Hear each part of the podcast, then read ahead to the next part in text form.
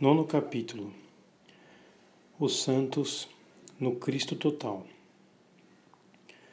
Fui eu que vos escolhi e vos designei para irdes e produzirdes fruto, e para que o vosso fruto permaneça. João 15,16 Esta declaração de Jesus no sermão, depois da ceia, dá seguimento às suas afirmações sobre os estreitos laços que doravante o unem a seus apóstolos. Eu sou a videira e vós os ramos. Aquele que permanece em mim e eu nele produz muito fruto, porque sem mim nada podeis fazer. O ramo vive da seiva que sobe da videira. Sua missão é transformar a seiva em frutos.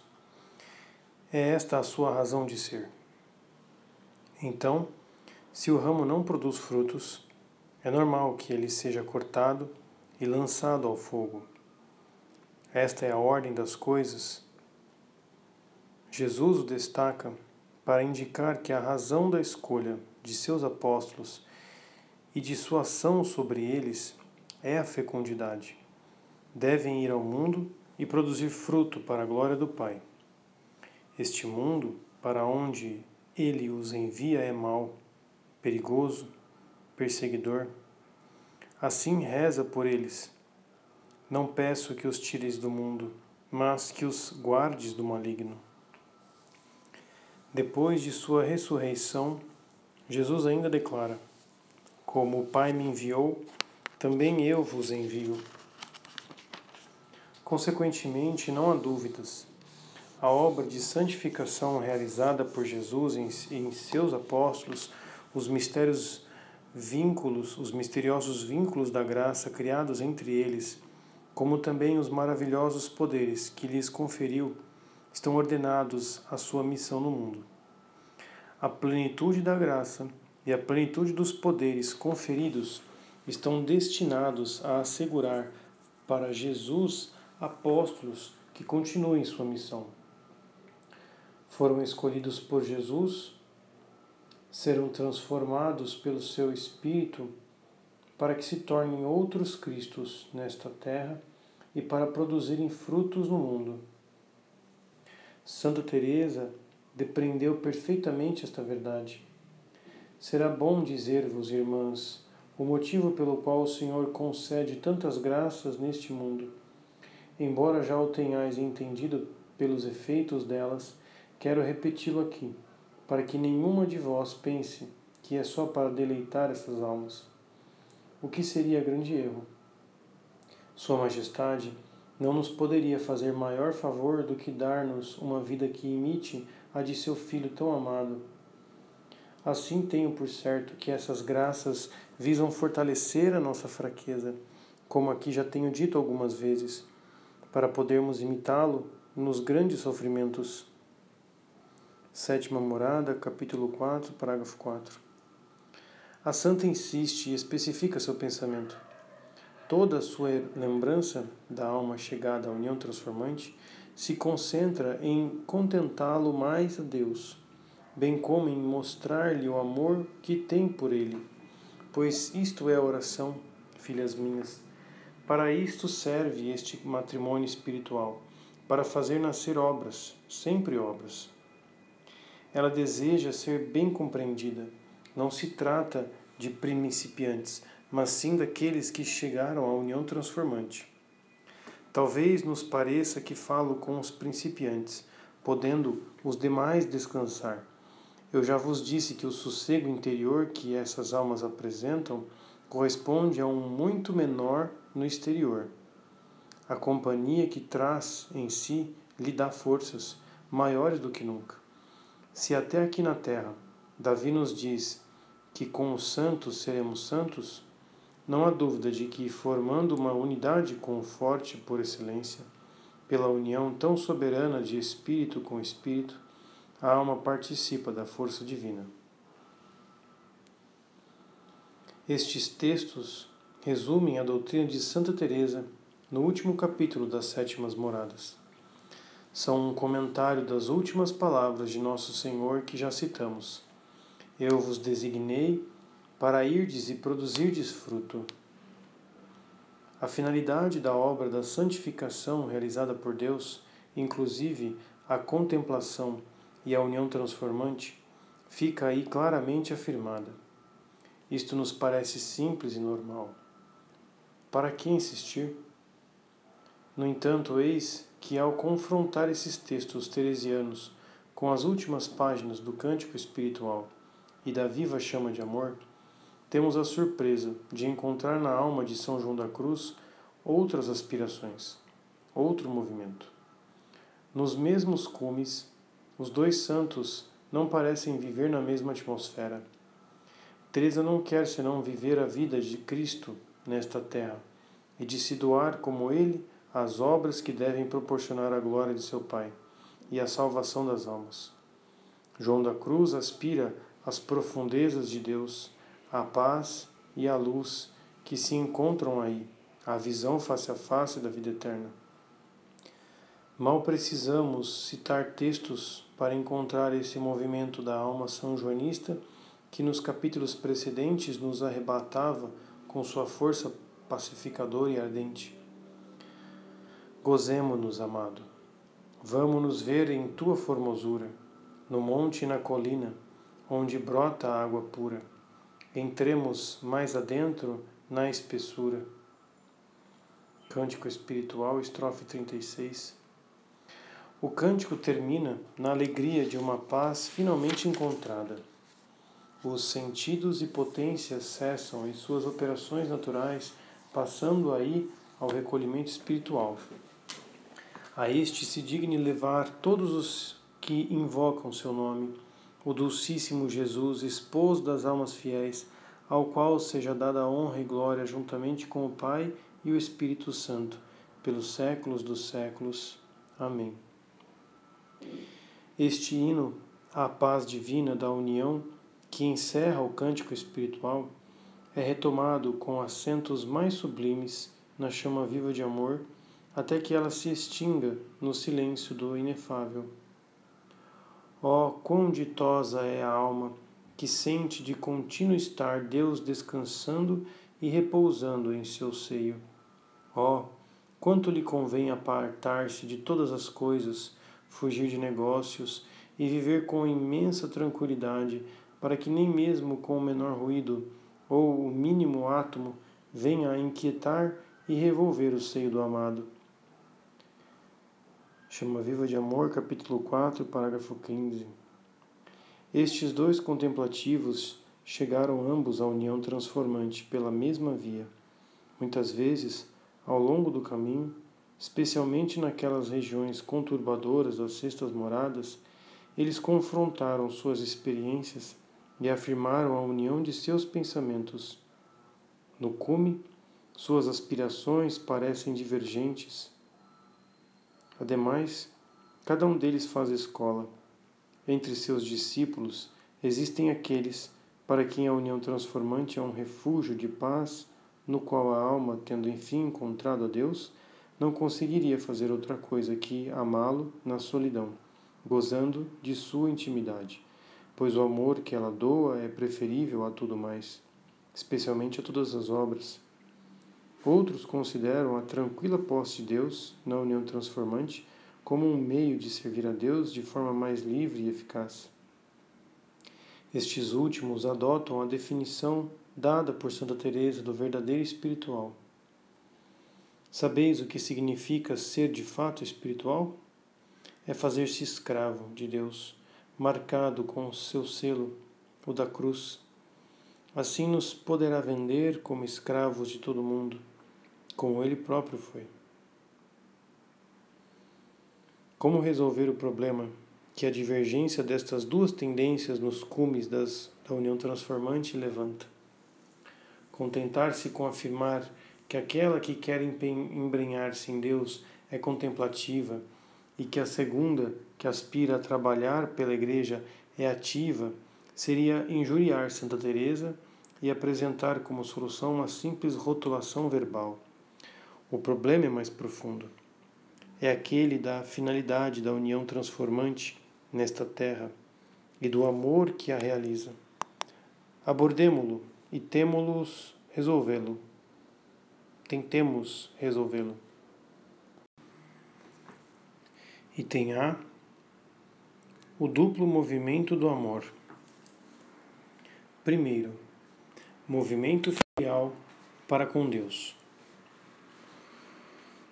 A caridade difundida em nós pelo Espírito Santo nos torna filhos de Deus e cria um parentesco com o Verbo no seio da Santíssima Trindade.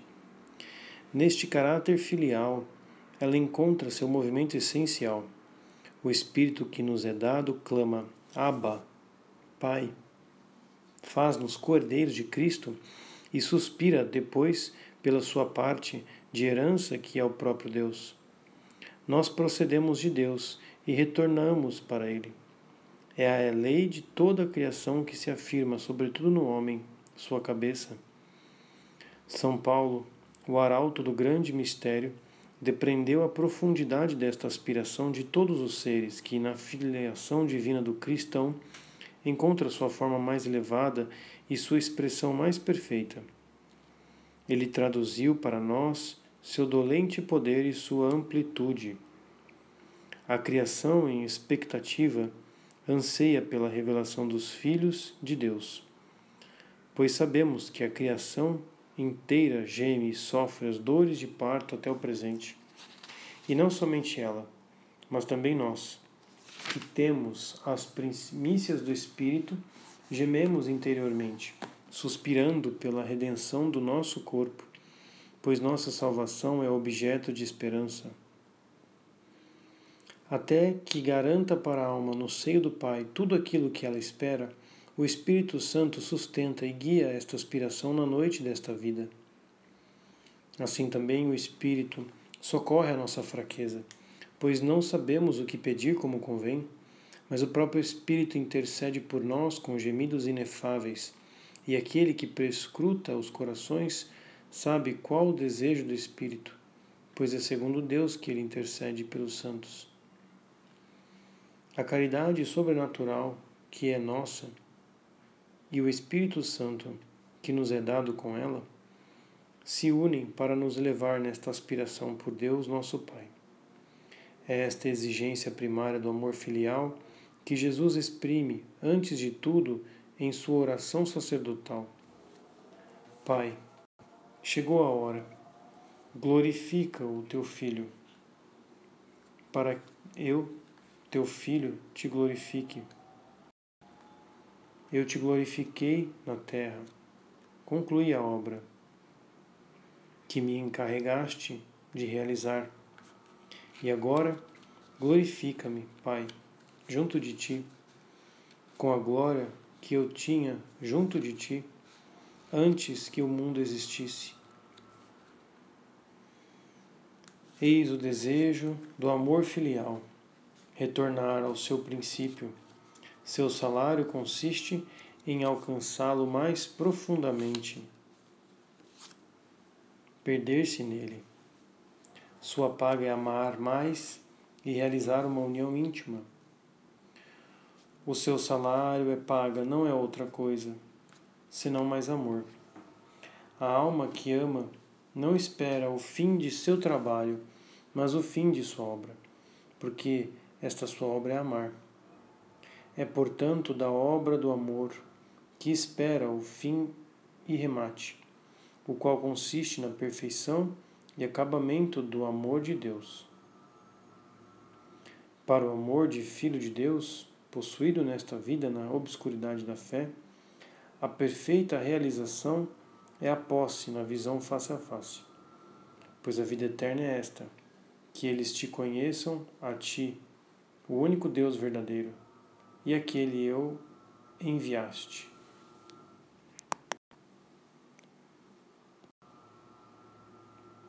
Segundo, movimento em direção às almas. Esta aspiração a possuir Deus no perfeito conhecimento da visão face a face, essencial ao amor, não é, contudo, a única que jorra das profundezas da nossa caridade sobrenatural.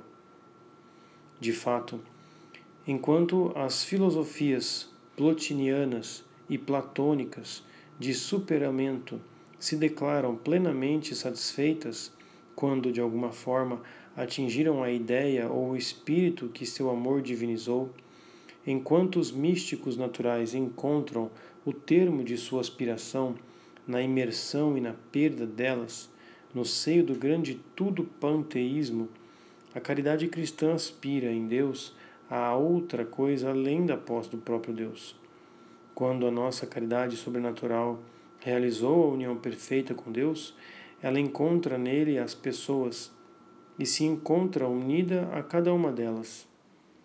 O amor que tende só para o ser pode repousar em sua posse. O amor unido a pessoas vivas está vinculado a seus pensamentos, às suas vidas, a seus movimentos. Preso a estas pessoas, ele não pode mais deixá-las. Tudo aquilo que é delas é também seu. Ele obriga-se a si mesmo a segui-las, a compartilhar seus desejos e suas preocupações, a trabalhar com elas. Seu repouso está na união aos seus movimentos e às suas atividades. É esta a ditosa sorte de nossa caridade sobrenatural, que nos faz entrar no, no ritmo da vida trinitária e nos une a cada uma das três pessoas divinas. Esta caridade divina é derramada em nós pelo Espírito Santo e ele mesmo vem tomar posse de nossa alma com ela e por ela. À medida que a caridade nos conquista por transformação de amor, ela nos entrega ao Espírito de amor. Quando a transformação completa estiver realizada, todos os nossos movimentos, todas as nossas aspirações serão regradas e ordenadas por Ele. Feito dono soberano e senhor da alma através de seu influxo, que se estende desde as profundezas onde Ele está até as regiões mais exteriores das faculdades, as quais leva a cumprir atos divinos. O Espírito nos liga a todos os movimentos, a todas as aspirações do amor substancial que é Ele mesmo no seio de Deus e nos associa às suas realizações. Sabemos que este espírito de amor é o aposentador, encarregado de executar o desígnio eterno de Deus. Ele assentou os alicerces ao realizar o mistério da encarnação no seio de Maria. Desde então, ele continua sua obra derramando em nossas almas uma caridade que é filial e que nos identifica com o Verbo encarnado, o Cristo Jesus. Esta graça nos coloca em Cristo, para que façamos com Ele o Cristo total. Eis os destinos de nossa graça. Ela nos faz Cristo e nos submete perfeitamente às luzes e movimentos deste Espírito de amor que guia o próprio Cristo. Estamos, pois, presos a Cristo e devemos seguir todos os movimentos do Espírito de amor nele e no seu corpo místico, que é a Igreja. Conhecemos os movimentos que o amor impôs ao Verbo encarnado. Deus amou tanto o mundo que lhe entregou o seu Filho único. O Verbo, com efeito, desceu entre nós. Ele se encarnou aniquilou-se nas profundezas da humanidade pecadora, assumindo a forma de escravo, e se fez pecado por causa de nós. Jesus Cristo, então, veio a esta terra não para julgar, mas para salvar, trazendo sua luz e o fogo de seu amor, viveu entre nós. Tendo amado os seus que estavam no mundo, amou-os até o fim constata o evangelista João. Este fim é a paixão, o Calvário e a Eucaristia, mistérios orientados para a edificação da Igreja, o Cristo total, no qual o Verbo encarnado quer nos transportar na unidade da Santíssima Trindade, para nela compartilhar de suas ações. São estes os movimentos e os gestos do Verbo sob a ação do amor. Trata-se da parábola da águia que desce em direção aos seus pequenos, presos à terra por suas miúdas e pesadas asas. Como a águia que vela sobre seu ninho e revoa por cima dos filhotes, ele o tomou, estendendo as suas asas, e o carregou em cima de sã pernas. Êxodo 32, 11. São João da Cruz retomou e desenvolveu esta graciosa e forte imagem de Moisés em um canto de ação de graças. Esta divina ave das alturas quis abaixar-se a olhar-nos e veio provocar-nos a que levantássemos o voo de nosso amor, dando-nos força e valor para isso. Então ficou preso o mesmo Deus no voo do cabelo e assim tornou-se prisioneiro podemos muito bem crer na possibilidade de uma ave de pequeno voo prender a águia real de voo sublime, se esta descer a, um lugar baixo querendo ser presa. Isto significa que a águia real continua a descer e que seu amor se inclina sempre sobre nós, que se deixa prender por nós para nos transportar mais facilmente prisioneiros dos laços de seu amor até as alturas conferir Efésios 4, de 8 a 10. Também Santa Teresinha do Menino Jesus lhe pede para renovar este gesto de seu favor. Toda a sua esperança repousa neste movimento habitual do Verbo encarnado. Minha loucura consiste em suplicar às águias, minhas irmãs, que me obtenham o favor de voar até o sol do amor com as próprias asas da águia divina. Tenho esperança de um dia, águia adorada, virás buscar teu passarinho, e subindo com ele ao foco do amor, haverás de mergulhá-lo por toda a eternidade no ardente abismo deste amor ao qual se ofereceu como vítima. Esta parábola da águia divina que desce para capturar sua presa e a transportar, subindo aos céus, é o gesto que o amor renova sem cessar para aqueles que ela conquistou e identificou com Cristo Jesus.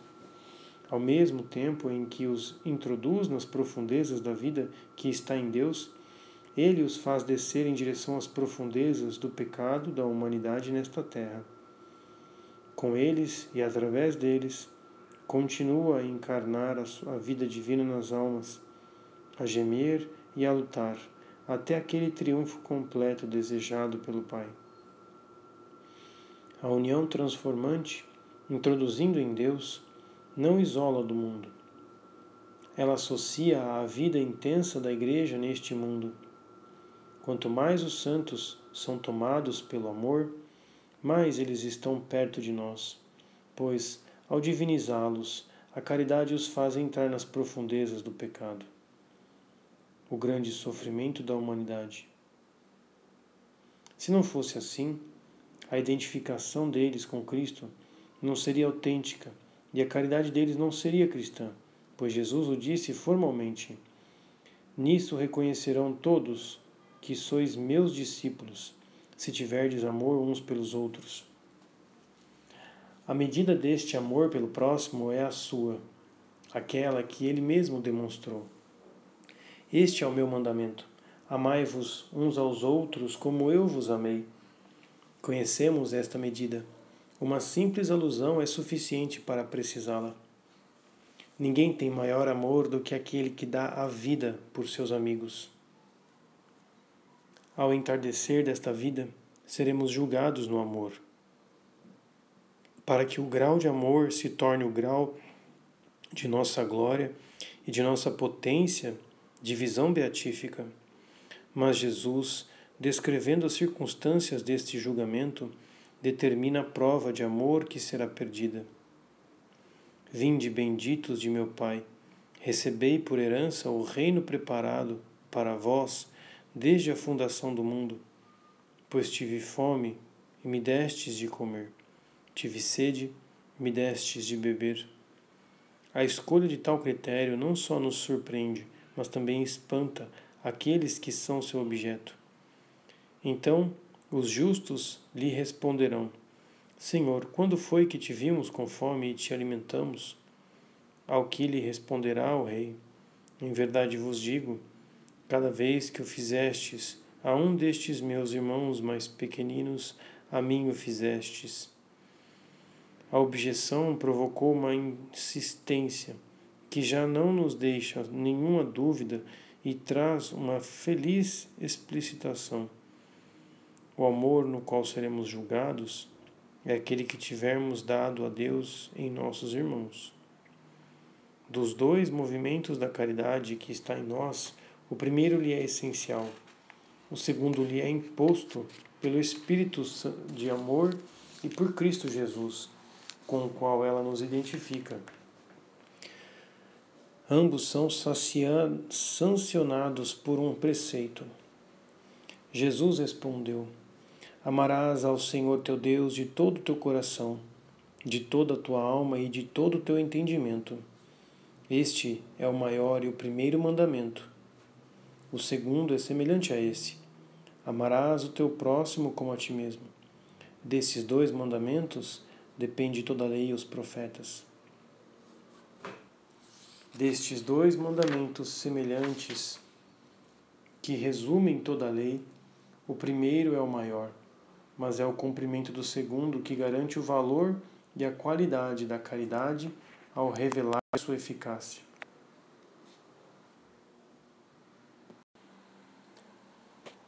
Terceiro, estes dois movimentos se unem no amor a Cristo.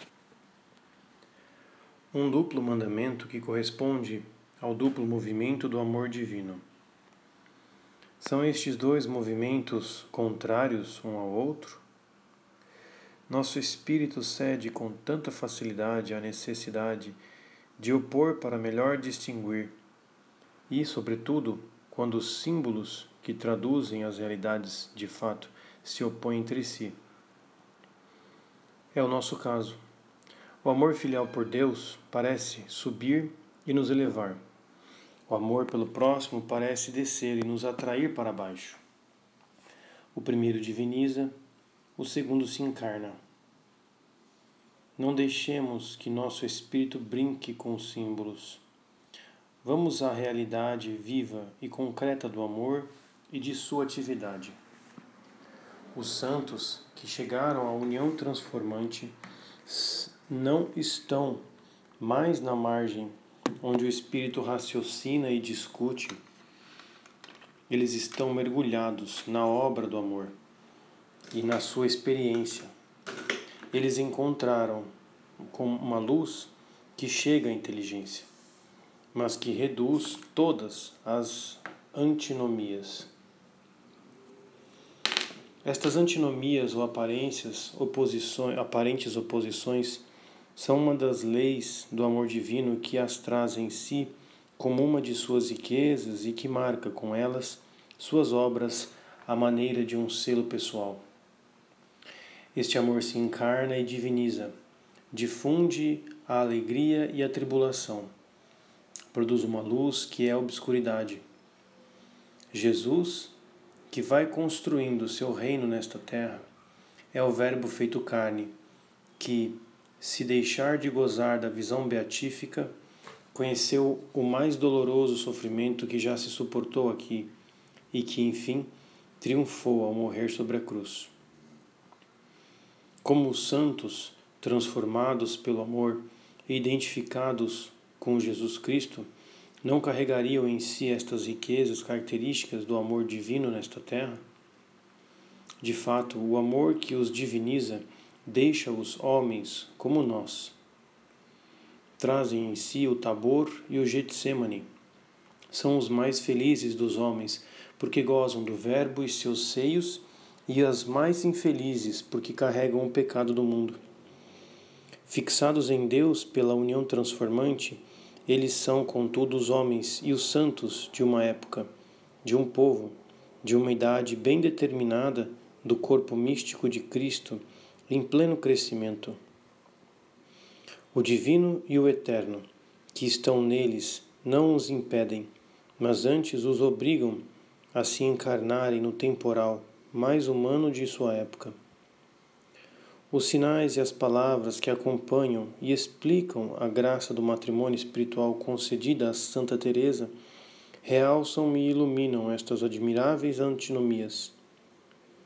Então o Senhor me foi representado numa visão imaginária, como em outras vezes, bem no meu íntimo, dando-me sua mão direita, disse-me: Olha este prego, que é sinal de que serás minha esposa de hoje em diante até agora não tinhas merecido.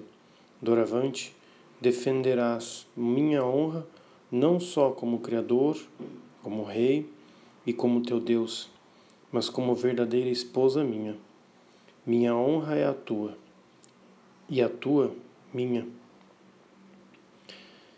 Doravante, a união é perfeita e definitiva. Teresa pertence a Cristo e Cristo lhe pertence. Jesus lhe aparece para dar-lhe esta segurança. Mas olhemos para o fato, consideremos o sentido das palavras, arrebatando-a consigo para o seio de Deus. O Verbo encarnado a quer dedicada ao serviço de sua honra nesta terra, como uma verdadeira esposa.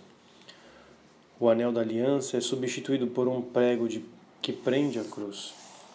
Contradições? Quem ousaria afirmar? Teresa não está admirada. Ela conhece os privilégios e os deveres do amor nesta terra. O Cristo Jesus, que a une perfeitamente a si, é o Cristo Jesus que triunfa no céu e que luta e sofre na terra. Enquanto estiver na terra, ela deve, sobretudo, viver e prolongar este último. Aqui, o matrimônio espiritual realiza a união perfeita com Jesus Cristo na plenitude de seu corpo místico. As divergências apontadas entre São João da Cruz e Santa Teresa se resolvem sob esta luz. Chegados à união transformante, ambos trazem em si a plenitude do, de Cristo, com suas riquezas antinômicas e o duplo movimento de seu amor por Deus e pelas almas. Para explicar que tal riqueza, ou um dos movimentos do amor se explicite mais nitidamente em um ou na outra, é suficiente relembrar que os dons de Deus se manifestam nos santos com tonalidades diversas, às quais correspondem a graça particular, a missão e ao temperamento de cada um. São João da Cruz, reformador, confessor, escritor, superior de convento, dedica seus dias a trabalhos apostólicos. Está tomado pelas preocupações de seus cargos, pelas angústias do governo e do futuro da reforma empreendida. Como, nestes trabalhos e com estas preocupações, às vezes tão pesadas, este contemplativo de olhar tão penetrante, com um senso espiritual aguçado, não haveria de nutrir o ardente desejo de repousar, entrando nas profundezas da penumbra luminosa do amado, que, parecendo dormir em seu seio, lhe revela tantos e tão suaves segredos? De resto, sua missão própria é desvelar as secretas operações que o Espírito de amor realiza em todos aqueles que se entregam a Ele e lhe deixam operar no silêncio da noite. A ele cabe acordar os que dormem, ajudar aqueles que não avançam em virtude de sua ignorância, interpelar vigorosamente os inquietos e apaixonados de seu século, os ativistas de todos os tempos, os espirituais superficiais que vivem na periferia de suas almas, os iluminados em busca de favores extraordinários, os quietistas imersos no gozo, deve levar a escutar a voz de, da sabedoria, que das regiões profundas onde ela distribui seus tesouros lhes grita: Ó almas criadas para estas grandezas, e a elas chamadas, que fazeis? Em que vos entretendes? Baixezas são vossas pretensões, e tudo quanto possuis não passa de misérias. Ó miserável cegueira dos olhos de vosso espírito, pois para tanta luz estáis cegas, para tão altas vozes sois surdas, Não vedes que, enquanto buscais grandezas e glórias, permaneceis miseráveis e vis, sendo ignorantes e indignas de tão grandes bens? Cântico Espiritual, capítulo 39, parágrafo 7. São João da Cruz se empenha em exaltar as riquezas divinas da sabedoria que recebeu a missão de descobri-las ao mundo e de acender o desejo delas proclama como são pouco numerosos aqueles que as conhecem e, ao contrário, como são numerosos aqueles que se atrasam no caminho, pois recebeu a missão de conduzir as almas à fonte, pela senda dolorosa da noite. Ele mesmo geme diante destes tesouros, pois, em luta contra o pecado do mundo, ainda não as possui na medida de sua imensa esperança. Também o próprio cura d'Ars não suspirava pela solidão da trapa para onde fugiu duas vezes? Compreendemos a angústia e a fuga deste homem, preso por amor ao seu confessionário, para onde afluía o pecado e de onde jorrava abundante a misericórdia. Das duas aspirações do amor, para com Deus e para com as almas, aquela que não está satisfeita geme e se explicita isto explica porque Santa Teresa de Ávila, ao ouvir falar das ruínas acumuladas na França pelas guerras de religião, lamentava em seu claustro sua impotência e sua condição de mulher, que lhe impediam de ir ajudar. Como se pudesse fazer alguma coisa ou tivesse alguma importância. Chorava com o Senhor e lhe suplicava que corrigisse tanto mal.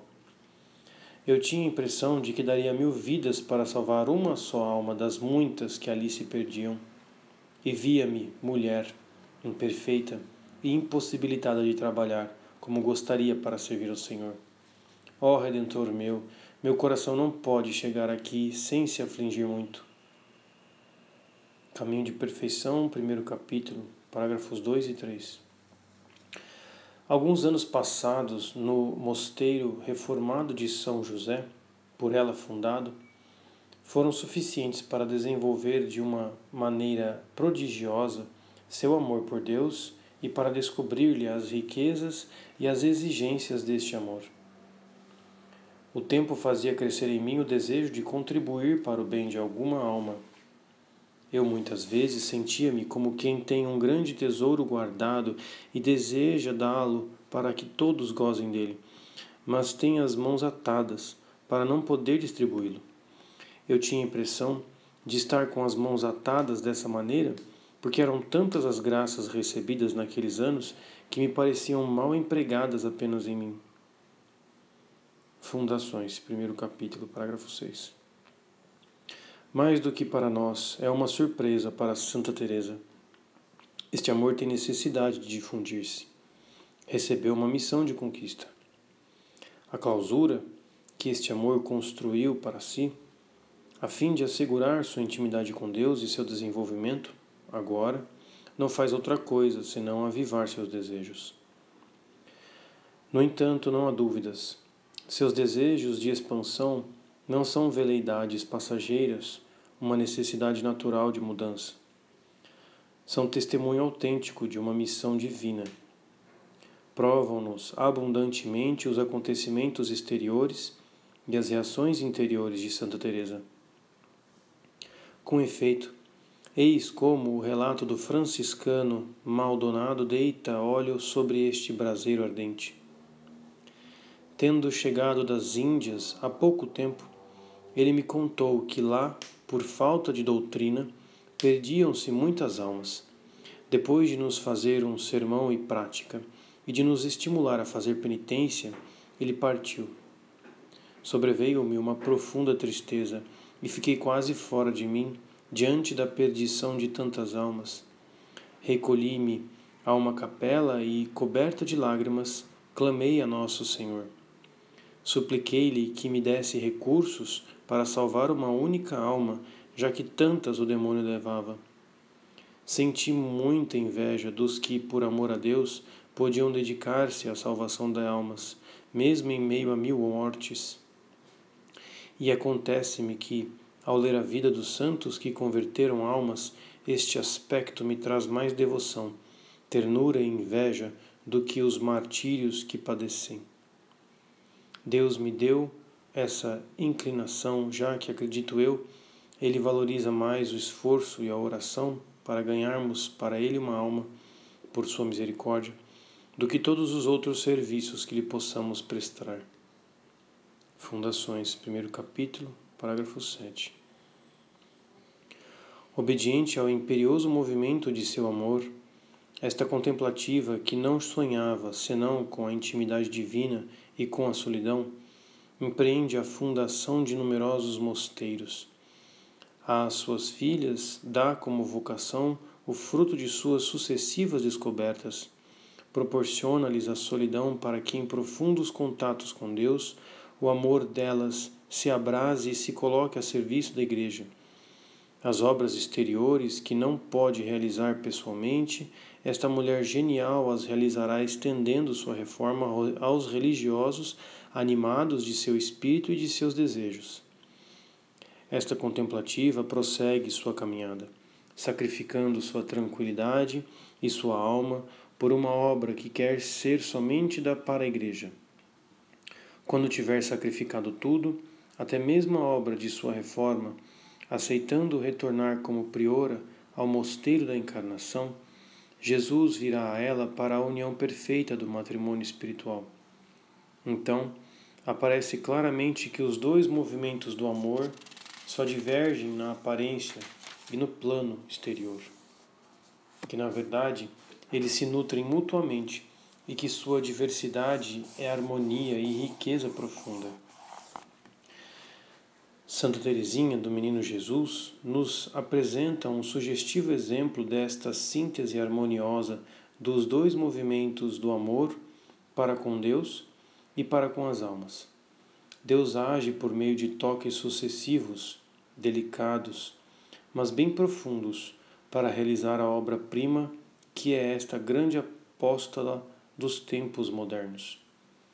A graça de conversão do Natal de 1886 é seguida da graça que a inflama do zelo pelas almas, daquela sede que aumenta sem cessar depois da conversão de Pranzini. No entanto, durante a viagem a Roma, recusa ler os anais das religiosas missionárias, porque naquele momento quer sacrificar tudo ao desenvolvimento do amor.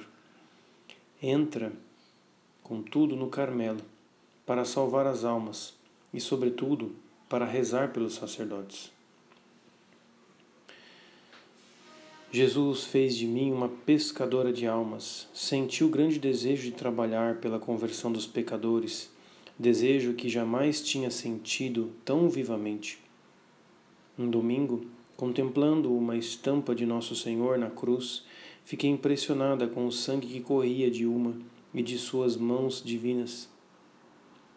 Senti grande dor ao pensar que este sangue caía por terra sem que ninguém se apressasse em recolhê-lo, e resolvi conservar-me em espírito aos pés da cruz para recolher o divino orvalho que dela corre, compreendendo que deveria depois derramá-lo sobre as almas. O grito de Jesus na cruz ressoava também continuamente em meu coração. Tenho sede. João 19, 28. Estas palavras acendiam em mim um ardor desconhecido e muito vivo. Queria dar de beber ao meu amado, e eu mesma sentia-me devorada pela sede das almas. Não eram ainda as almas dos sacerdotes que me atraíam, mas as dos grandes pecadores. Ardia no desejo de arrancá-las às chamas eternas. Manuscrito A, página 45, verso. Depois desta graça única, meu desejo de salvar as almas crescia a cada dia. Parecia-me ouvir Jesus me dizer, como a samaritana: Dá-me de beber. João 4, de 6 a 15. Era uma verdadeira troca de amor. As almas eu dava o sangue de Jesus. A Jesus eu oferecia estas almas refrigeradas por seu orvalho divino. Assim, parecia-me saciá-lo, e quanto mais lhe dava de beber, mais a sede de minha pobre alminha aumentava. E esta sede ardente que ele me dava era como a mais deliciosa bebida de seu amor. Manuscrito A, página 46, verso.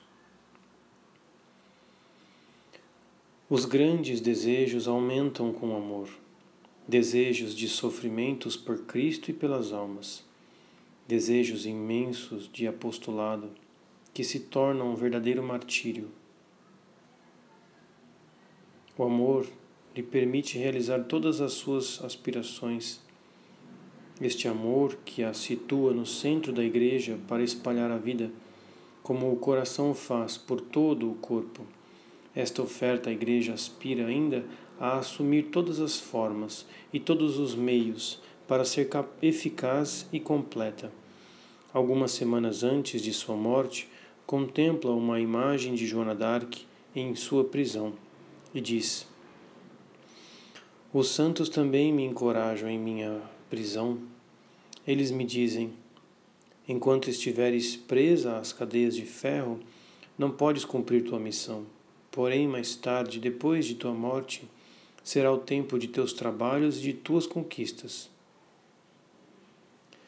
O amor aprisionou Santa Teresinha do Menino Jesus forjou-lhe cadeias de ferro e ele não pôde esconder que elas lhe são um embaraço. A outra vida haverá de lhe, se, de lhe assegurar, de fato, toda a liberdade que ele solicita para manifestar todo o seu poder e exercer todas as suas virtualidades. Teresinha voltará para ajudar a todos os apóstolos, sobretudo em suas conquistas. Isso será sempre para dar amor e fazer amor, amar o amor. Amar, ser amada e voltar à terra para fazer amar o amor. É a certeza de poder realizar esta missão até o fim dos tempos que a atrai para o céu. Este gesto de amor que, amando, desce para conquistar e que transporta às alturas sua presa tornada ardorosa, é a síntese do duplo movimento do amor. É o gesto do apostolado perfeito, porque se identifica com o gesto e a ação do próprio Jesus. Mas seria necessário esperar ter chegado aos cumes para que estas duas aspirações ou movimentos do amor se harmonizassem na vida espiritual? Seria necessário esperar a identificação perfeita com Cristo Jesus para trabalhar com eficácia na edificação do corpo místico? Em outros termos, o apostolado seria o privilégio exclusivo do amor e do amor em sua plenitude transbordante? Sem dúvida, problemas difíceis, mas de tal importância prática que cremos ter que examiná-las sob a luz que nos vem destes cumes da união transformante.